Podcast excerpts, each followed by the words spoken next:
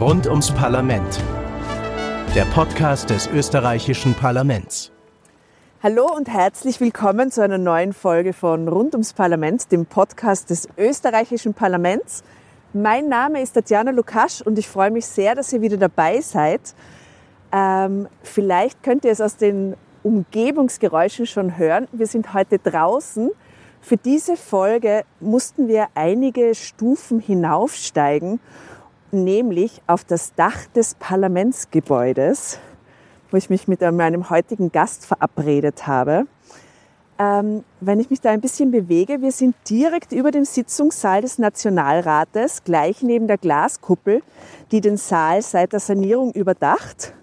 Und wenn man sich so umschaut, liegt hier quasi alles offen vor uns. Wir haben einen Blick auf den Volksgarten, auf den Heldenplatz, auf die imposante Hofburg, und so wie hier jetzt alles vor uns offen liegt, so sollte das in einer Demokratie ebenfalls sein.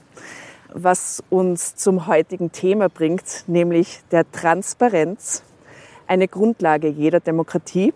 Und wenn ich wir sage, dass wir heute über Transparenz in einer Demokratie sprechen, dann meine ich nicht nur mich und euch, die uns da draußen zuhört, sondern auch meinen heutigen Gast.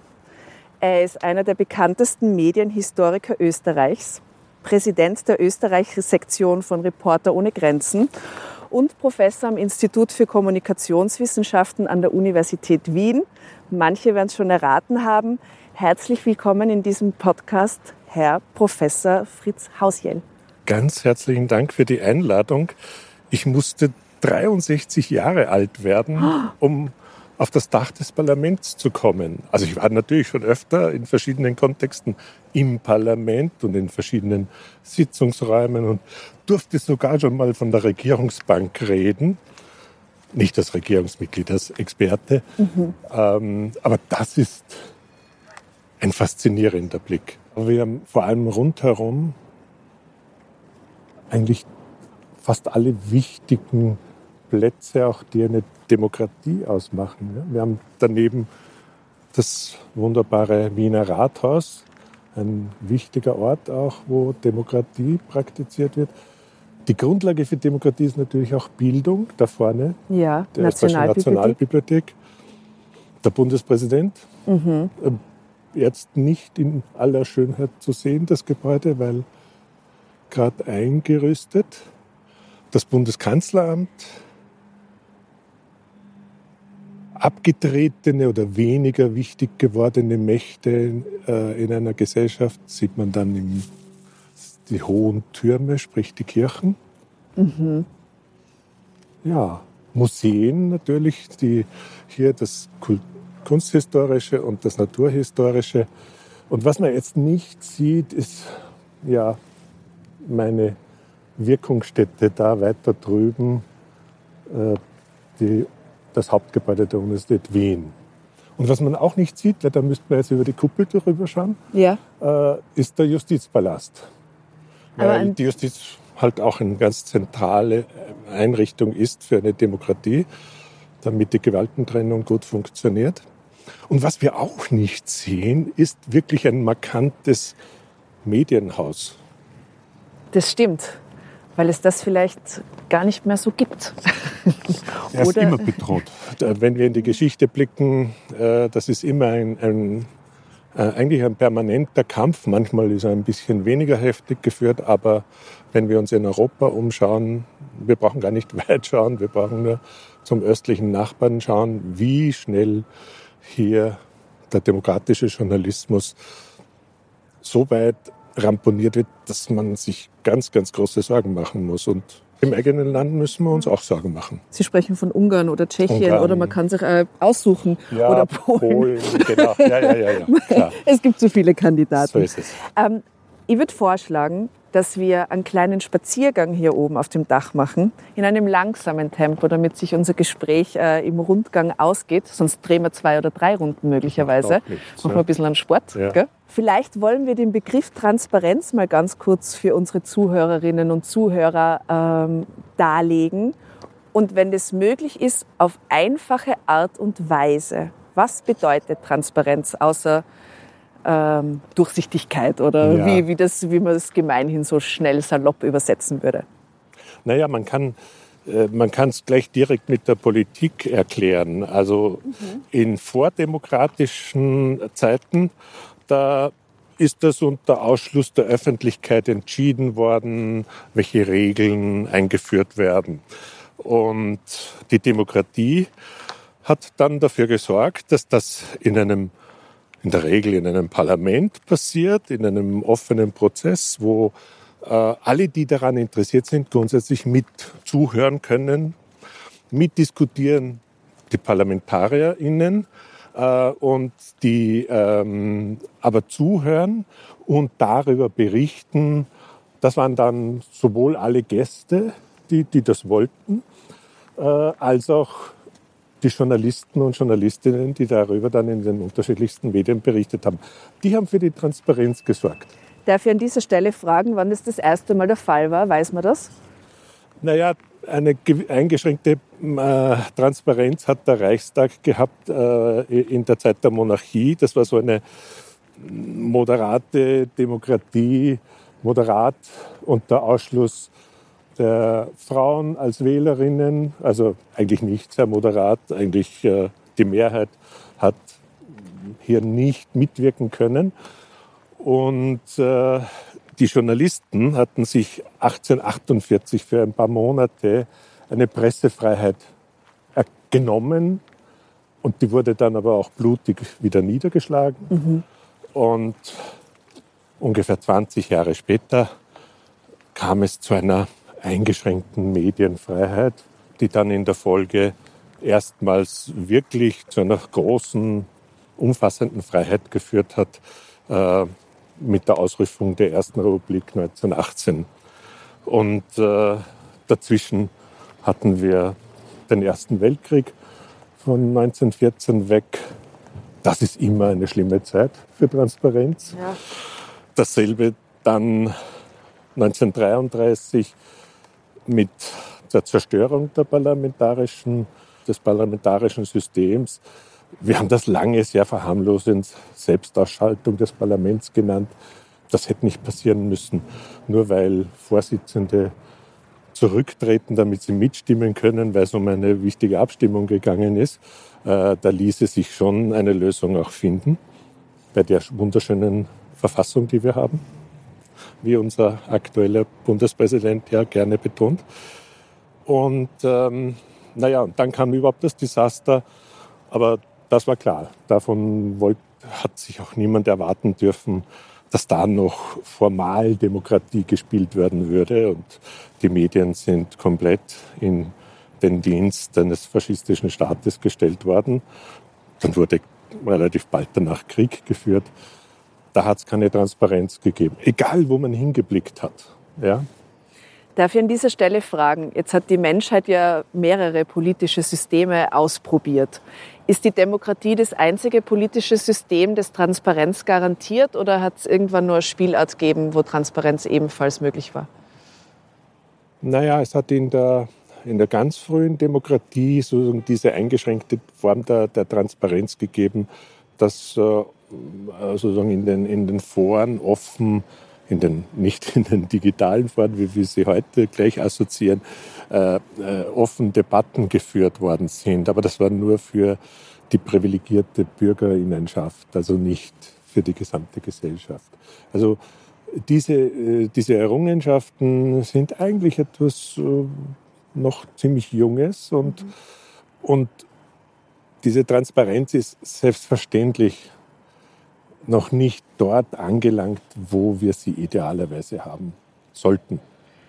Auf das werden wir später noch zu sprechen kommen, was wir so tun müssten oder was das hehre Ziel wäre, um komplette Transparenz oder wünschenswerte Transparenz zu bekommen. Ähm, vielleicht konzentrieren wir uns aber kurz auf das Hier und Jetzt. Wie steht es um Transparenz im Staate Österreich? Wir haben ein Amtsgeheimnis, das vieles nicht transparent sein lässt. Wir haben leider als letztes, letztes Land in der Europäischen Union nach wie vor kein Informationsfreiheitsgesetz. Das sind zwei ganz wesentliche Einschränkungen. Das heißt, wenn es das gäbe, dann wäre mir sehr viel wohler. Die Bürger und Bürgerinnen hätten ganz sicher auch nicht nur die Möglichkeit, jetzt sich diese Informationen zu holen, die sie interessieren, sondern auch das Gefühl, da will keiner was irgendwo verstecken. Ja, wir haben ja immer, wenn irgendwo was, das ist fast eine Kindheitserfahrung, wenn Eltern irgendwo was versteckt haben, dann war es was Wichtiges mhm. ja, oder was Begehrliches. Ja. Und ich glaube, in der Demokratie ähm, sollten alle den gleichen Zugang zu diesen Informationen haben. Kleine Einschränkungen kann man immer haben, weil man sagt, im militärischen Bereich sehr geheime Dinge, aber selbst da ein neutraler Staat wie Österreich hat da auch nicht allzu viele große Geheimnisse. Die, die Frage,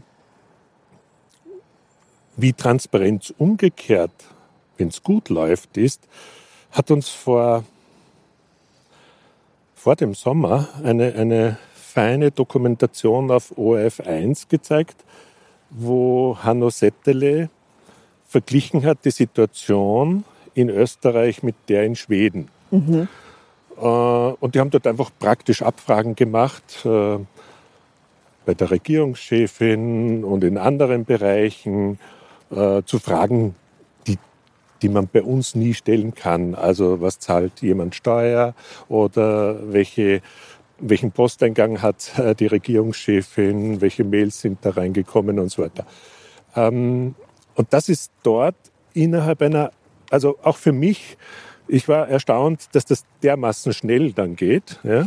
Und natürlich stellen sich dann manche die Frage, und wir diskutieren das hier auch im Zusammenhang mit dem Informationsfreiheitsgesetz, was das dann für ein Aufwand ist und was das kostet, was das der Republik kostet, der Verwaltung und so weiter. Und die Antwort dort ist, ja selbstverständlich, Demokratie kostet. kostet aber man muss die Frage stellen, was bringt's? Und, und die Antwort war dort sehr klar, es bringt wesentlich mehr Vertrauen seitens der Bevölkerung gegenüber einer Regierung. Solange sie jetzt nicht äh, dann andere Wege findet, um irgendetwas geheim zu halten und, und, und uns Menschen anzuschwindeln. Ja? selbstverständlich, wenn jemand, wenn jemand bewusst kriminelle Handlungen setzen will, dann werden die gesetzt. Dann muss man darauf hoffen, dass die Justiz funktioniert, dass die Polizei funktioniert und dass die Medien funktionieren. Als vierte Gewalt. Genau, weil die sind hoffentlich, wir erleben das leider jetzt in Österreich gerade ein bisschen anders, hoffentlich nicht Teil von korruptiven Vorgängen.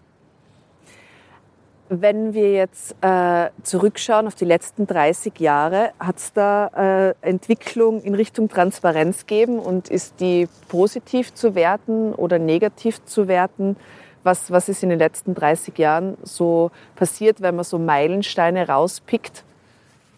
Ich glaube, ein Meilenstein ist sicher, äh, dass äh, mittlerweile seit ungefähr, glaube ich, zehn Jahren äh, die eine Minderheitenfraktion im Parlament Untersuchungsausschüsse äh, einberufen kann bzw. verlangen und, und da muss es auch passieren. Das ist im Sinne der, des Transparenzschaffens äh, ein wichtiges Instrumentarium, wo der Parlamentarismus auch gut dafür sorgen kann, dass er, dass er sagt, ja, wir schauen uns das ganz genau an und wir gehen über die rechtliche Verantwortung hinaus. Ja, weil selbstverständlich die juristische Frage, das klären dann immer die Gerichte. Aber die Frage einer politischen Verantwortung, die ist zumeist enger zu stellen. Auch wenn es manchmal Parteien gibt, die sagen, unsere rote Linie ist, ist, ist die juristische Überschreitung derselben. Aber ähm, für eine Demokratie, und wir wissen ja, dass in dem Bereich äh, es immer heißt, im Zweifel für den Angeklagten, auch vor Gericht, also jetzt noch gar nicht die Frage der Unschuldsvermutung davor, ähm, äh, dass, dass hier, wenn viele den Eindruck bekommen haben, dass etwas gemacht worden ist, was einfach nicht in Ordnung ist, auch wenn es, auch das gibt es ja manchmal, gar kein Gesetz gibt dafür. Ja, es gibt ja manche korruptive Vorgänge, die werden dann erst in Gesetze gefasst, weil man sie beobachtet und sagt, das ist jetzt aber nicht im Sinne einer Fairness, äh, im Sinne einer rechtschaffenen, eines rechtschaffenen Umgangs mit Macht zum Beispiel. Ja. Was wäre da ein gutes Beispiel? Äh, das Kaufen von Mandaten. Mhm. Also wenn, wenn eine Partei sich dafür bezahlen lässt, dass äh, von außen jemand ein ähm, Abgeordnetenmandat äh, sich durch eine entsprechende Spende kaufen kann.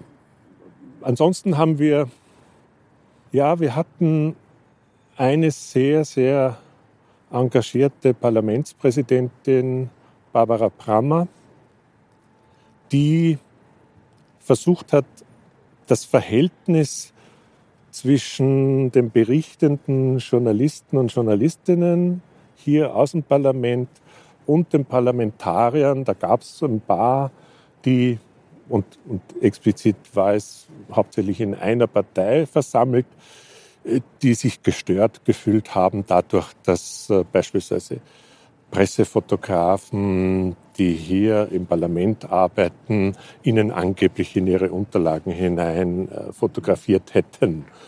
Was nicht der Fall war, aber, aber sozusagen so ein Misstrauen. Und sie hat damals sehr klug ähm, die, die, diese Pressefotografen gestützt, indem sie ähm, zwei wunderbare Ausstellungen unten in der Säulenhalle äh, organisiert hat, um ein Verständnis auch auf der Seite der Parlamentarier zu gewinnen, dass es wichtig ist, dass diese, diese Arbeit, die Parlamentarierinnen machen, dass die auch nach außen hin entsprechend medial aufbereitet werden. Und zwar von unabhängigen Journalistinnen und unabhängigen äh, Fotojournalisten, äh, weil jeder macht natürlich seine, seine Social Media äh, äh Präsenz und, und aber was, was tun die Parlamentarier tatsächlich? Ähm, das interessiert uns ja als, zumindest wenn wir politisch interessierte BürgerInnen sind.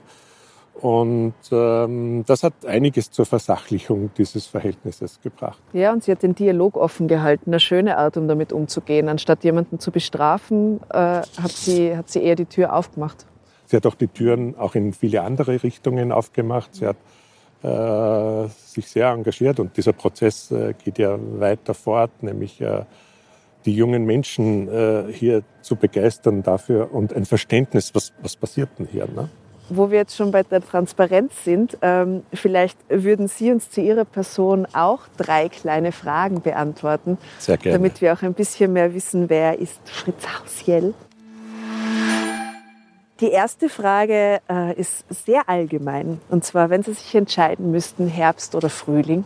Hm, das ist ganz schwierig. Mhm. Also beides, beides liebe ich. Ähm, wahrscheinlich den Herbst noch ein klein wenig mehr, weil die, die Vielfalt der Farben, der Blätter, wenn sich die Natur so dann äh, in den Winterschlaf begibt, die ist einfach faszinierend. Auf der anderen Seite der Frühling, wenn alles so, so ganz frisch grün daherkommt. Sie sehen, ich bin am Land aufgewachsen. Ja. Wer nicht? und wohne jetzt in einem sehr grünen Bezirk in Wien, im, im 18. Bezirk. Mhm. Ähm, die zweite Frage wäre, also ich meine, Sie haben die Frage jetzt eigentlich nicht beantwortet, möchte ich an dieser Stelle ja, festhalten. Das ist ja politische Verhaltensweise, oder? ja, warte, aber das passt gut zur zweiten Frage. Ähm, Kompromiss oder beste Lösung? Eher beste Lösung. Mhm. Kompromiss wahrscheinlich eher dort, es hängt davon ab, in welcher Rolle man agiert. Wenn man in, in, in der Familie irgendwelche Konflikte managen muss zwischen Geschwistern zum Beispiel, dann wird es wahrscheinlich eher der Kompromiss. Obwohl man natürlich denen auch die beste Lösung vorschlägt, aber damit es dann für alle Seiten akzeptabel ist. Man muss nicht immer gleich ein aufwendiges äh, mediatives äh, Verfahren, Me Mediationsverfahren sozusagen da dranhängen, aber ja. Und äh, wo beginnt für Sie Demokratie? sowohl beim Kompromiss als auch bei der besten Lösung. Beides, beides hat zentral was mit, mit Demokratie zu tun und, und, und in welchem Lebensbereich. Ja, Familie ist, ist, ist ein ganz gutes Beispiel. Äh, aber auch Engagement in, in irgendwelchen Organisationen, NGOs. Ähm, Österreich ist ja im Transparenzranking abgesunken, ähm, vom Platz 17 auf Platz 31 gerutscht. Im Transparenzranking auch, aber das ist das Pressefreiheitsranking. Das Pressefreiheitsranking. Ja. ja. Ja. Und im Transparenzranking auch. Ja, wo wo waren wir, wir da und wo sind wir nun? Da sind wir, da sind wir ein Stück besser, aber das umfasst nicht 180 Länder. Ach so.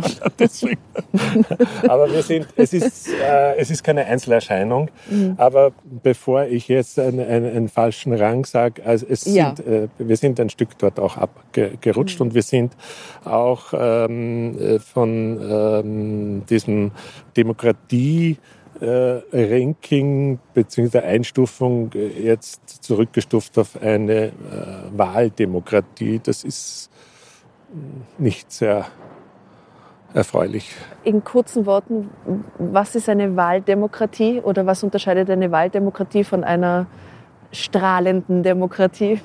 Naja, ich, ich würde sagen, die Möglichkeiten, sich äh, einzubringen, die Möglichkeit und, und das, äh, diese, diese Rankings gehen ja auch alle ineinander über. Die Frage, welche, welche Möglichkeiten haben real zum Beispiel Medien, äh, damit sie aufklären können, und, und, äh, bei, und bei der Demokratie-Ranking geht es dann stark auch um die Frage, wie ernst werden Volksbegehren ge genommen zum Beispiel und andere öffentliche Petitionen ähm, und, und, oder werden irgendwelche Demonstrationen behindert oder, oder und, und ähnliche Dinge. Also es ist ein, ein, ein, ein Potpourri an relativ konkreten ähm, Sachverhalten und, und, und Gesetze, die, die es zum Beispiel nicht gibt. Dort fließt mit hoher Wahrscheinlichkeit meines Wissens auch die Frage ein äh, der, der äh, nach wie vor nicht vorhandenen äh, Informationsfreiheit gesetzlich. Weil, weil das spielt ja jetzt nicht nur im Bereich des Journalismus, sondern des konkreten Engagements von demokratischen Bürgerinnen eine Rolle immer wenn solche Rankings veröffentlicht werden in, in mhm. diversen mhm. Zeitungen und die Zeitungen haben Diskussionsforen angeschlossen, dann ist ja die Frage, die über allem schwebt, ist unsere Demokratie in Gefahr? Wie gefährlich ist es? Und da Sie ähm, das als Fachgebiet quasi betreiben, eine Antwort auf diese Frage zu finden, stelle ich sie jetzt einfach Ihnen. Ähm, mhm. Wir sind abgesunken in diversen Rankings. Ist unsere Demokratie in Gefahr? Die Demokratie ist äh, mehr oder weniger stark in vielen Ländern in Gefahr. Und unsere in Österreich ist das definitiv. Äh, das ist jetzt keine alarmistische Feststellung, sondern ähm, wenn wir uns in einem Wettbewerb befinden, der ja jetzt kein Fußballwettbewerb oder sonst was ist, aber so, wenn, wenn das Ziel in einem Land ist, äh, der verschiedenen, die sich in der Politik engagieren, der verschiedenen, die, die, die sich in unterschiedlichen gesellschaftspolitischen Bereichen engagieren, dann ist natürlich äh, es bedeutsam zu wissen, wie gut sind wir als Land verfasst? Wie, wie gut kann ich mich in diese Gesellschaft einbringen und, und das drückt sich in diesen Rankings auch aus. Äh, und, und diese Rankings geben der Politik die Hinweise, wo es Verbesserungspotenzial gibt. Wir haben, ähm, wir haben diesen Pressefreiheitsstand untergliedert in, in fünf Einzelrankings die die Rahmenbedingungen ausmachen ja, für, für freien Journalismus. Das sind die wirtschaftlichen Rahmenbedingungen, die kulturellen Rahmenbedingungen, die politischen Rahmenbedingungen, die rechtlichen und die zentrale Frage, die natürlich an die alle denken, wenn wenn es um Freiheit des Journalismus geht, wie äh, sicher kann ich diesen Beruf ausüben. Ja. Das ist in unserem Land zum Glück äh, keine zentrale Frage, obwohl wenn auf Demonstrationen, zum Beispiel von Covid-Maßnahmengegnern, von dort berichtende Journalisten nicht ausreichend geschützt werden können oder wollen von der Polizei. Ich unterstelle mal können, aber da muss ja. man etwas tun. Da muss man etwas tun. Ähm, äh, dann ist das natürlich eine Gefährdung. Ähm, in anderen Ländern werden Journalisten umgebracht, äh, werden eingesperrt und so weiter. Da, da läuft, fällt dann das Ranking auch entsprechend schlechter aus. Darf ich an dieser Stelle ganz kurz einhaken? Ja. Ähm, wenn ihr raten müsstet, dann würde ich sagen, die wirtschaftlichen Rahmenbedingungen sind schwieriger geworden. Die sind überall schwieriger geworden, bei uns aber deutlich stärker schwieriger geworden. Ja, ja. ja, weil wir so lange in diesem Printhimmel gelebt haben, da ist es natürlich schlimm jetzt. Ja, und weil ja. diese, äh, und, und das ist ja ein bisschen komplex, es ist ja nicht nur die Frage, sozusagen, wie sich der Journalismus finanziert, sondern wie hier Unabhängigkeit verloren gehen kann, wenn ich die Finanzierung über den Weg von sehr vielen Regierungsinseraten bekomme. Ähm, und äh, offensichtlich dass ein, auch ein inhaltliches Steuerungsinstrument war, äh, genutzt wird.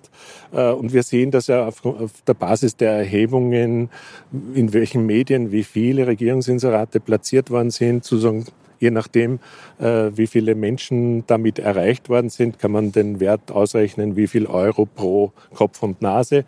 Äh, und dann sieht man, dass äh, die Zeitung, wo jetzt auch dieser entsprechende Vorwurf ist und den die Wirtschafts- und Korruptionsstaatsanwaltschaft ermittelt hat, dort die höchsten Zahlungen waren pro erreichter Person. Und andere, die relativ kritisch berichtet hatten, diese letzten Perioden, äh, äh, dann gerade einmal ein Viertel äh, dieser Gelder bekommen haben oder gar nichts, ja, bis hin zu Boykott von, von Regierungsinseraten ist das gegangen. Also wäre zum Beispiel das Gesetz äh, zur Medienförderung wohl ein Instrument, um dieses ganze Ranking maßgeblich zu beeinflussen? Absolut, ja. Mhm. Das ist auch ein Punkt. Äh, die, die Medienförderung ist äh, über 20 Jahre äh, nicht nur nicht nachjustiert worden, sondern sie ist natürlich durch die Inflation, äh, jetzt nicht die jetzige große Inflation, sondern die kontinuierliche Inflation, so, äh, laufend weniger geworden und ist im Vergleich zu den Regierungsinseraten ein Bruchteil nur gewesen. Neun Millionen im Jahr ist nicht viel Geld für einen kleinen Staat.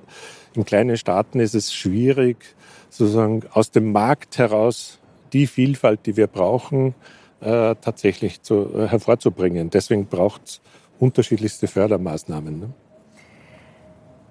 Ich würde gerne noch ein Wort zu den Politikern und Politikerinnen selber sagen. Äh, und zwar sind wir hier bei der Kuppel über dem Sitzungssaal und die ist jetzt nicht ganz durchscheinend quasi. Aber ein bisschen kann man schon durchsehen. Schauen wir mal. Ja, schauen wir mal. schauen wir mal, wenn wir erspähen. Uns, uns selbst in der Spiegelung ja, der wir, Sonne. Wir sind transparent. das stimmt. Wir sind transparent. Wunderbar. Meine anschließende Frage wäre, wie transparent haben Politiker und Politikerinnen zu sein?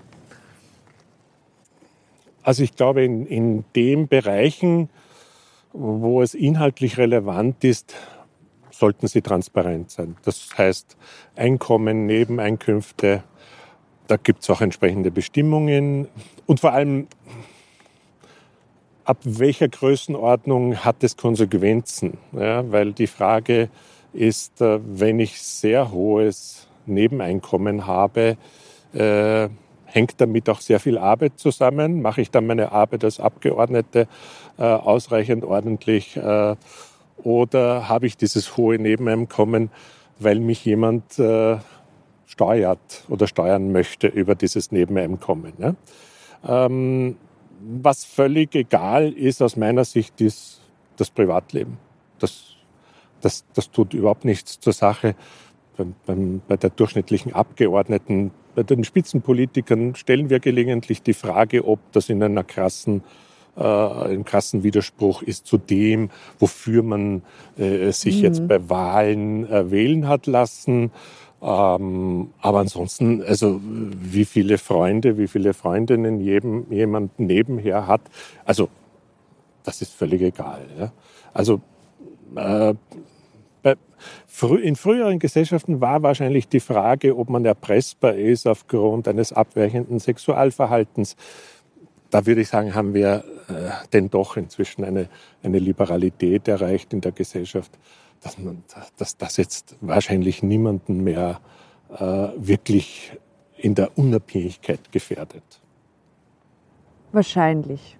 Wahrscheinlich. Ich, ich finde es ja grundsätzlich klüger, sich dann zu outen. Früher haben wir das immer genannt, outen. Ich meine, einfach dazu zu stehen und dann, dann ist man nicht erpressbar. Ne? Eine Frage möchte ich aber nur anschließen, bevor wir dann dieses Gespräch langsam ausklingen lassen. Äh, diese, diese Pseudotransparenz über Social Media, die jetzt natürlich äh, von Parteien und äh, Politikern und Politikerinnen äh, gezeigt wird, nimmt es irgendeinen Einfluss auf die tatsächliche Transparenz ihres Tuns oder gibt es da Wechselwirkung? Naja, die Wechselwirkung äh, ist, ist dorthin, dass über die verschiedenen Social-Media-Kanäle alles daherkommt. Also von, von der seriösen, gut recherchierten journalistischen Geschichte, die irgendjemand dann auch über einen Kanal ausspielt, über die politische PR der Abgeordneten, der gegnerischen Abgeordneten und so weiter, äh, verschiedene Wahlwerbung, äh, wenn, wenn dann wieder Wahlen sind und es sind ja eigentlich eh permanent irgendwo Wahlen. Ne? Äh, und dann Fake News aus den ganz unterschiedlichsten Gründen, ja, weil Leute einfach nur Traffic generieren wollen auf ihre Accounts, um das dann zu monetarisieren, um damit Geld zu verdienen. Und diese, diese Mischung, diese, diese sehr äh, eigenwillige äh, Suppe an, an Informationen, ähm, die ist für äh, gar nicht so wenige Menschen äh, sozusagen nicht gut genießbar, weil, weil nicht wirklich oft unterscheidbar ist für, für, für, für viele, was ist jetzt davon äh, geprüfter Inhalt, was ist nett, nette PR in eigener Sache, ähm, was ist äh, Denunziation anderer und was hat äh, überhaupt kein Fundament und, und auch äh, nicht wirklich ein Motiv, sondern ist einfach nur schrill und aufmerksam und sagt, was, der hat schon wieder oder die hat das getan und so weiter. Ähm, und da, da setzt natürlich, da müssen wir ansetzen. Wir müssen, wir müssen die Menschen befähigen, dass sie das auf der einen Seite einigermaßen unterscheid, unterscheiden können. Und da reicht die Schule nicht, weil das Problem ist ja, äh, der Großteil der Menschen geht nicht in die Schule, also nicht mehr in die Schule, alle sind in die Schule gegangen. Ähm, das heißt, äh, wir Erwachsene, äh, wir brauchen diese Aufklärung auch. Wir, wir die wir da in, in, dieser, in diesem Bereich arbeiten, wir, wir glaube ich, unterschätzen dieses, äh, dieses Problem. Ähm, und, und da denke ich, da ist der Journalismus gefordert, da ist auch ein Stück der Parlamentarismus gefordert. Ich denke, da öfters mal das auch klar zu machen in Debatten, äh, warum, warum über verschiedene Sachthemen Dinge im Umlauf sind, die Menschen auch verunsichern, irritieren und dann sagen, ja, die stecken alle unter einer Decke, die wollen darüber nicht reden. Ja? Ähm, daher glaube ich, braucht es äh, das Aufgreifen dieser Räubersgeschichten äh, und nachrecherchieren und dem Publikum zu zeigen, da ist nichts dran oder da gibt es einen ganz kleinen Kern, aber, aber da, 95 Prozent der Geschichte sind, sind einfach nur ein, ein Witz und, und ein Druckbild, das da vermittelt wird. Ja. Man ähm, kann dem Ganzen vielleicht einfach mit Transparenz begegnen. Gell?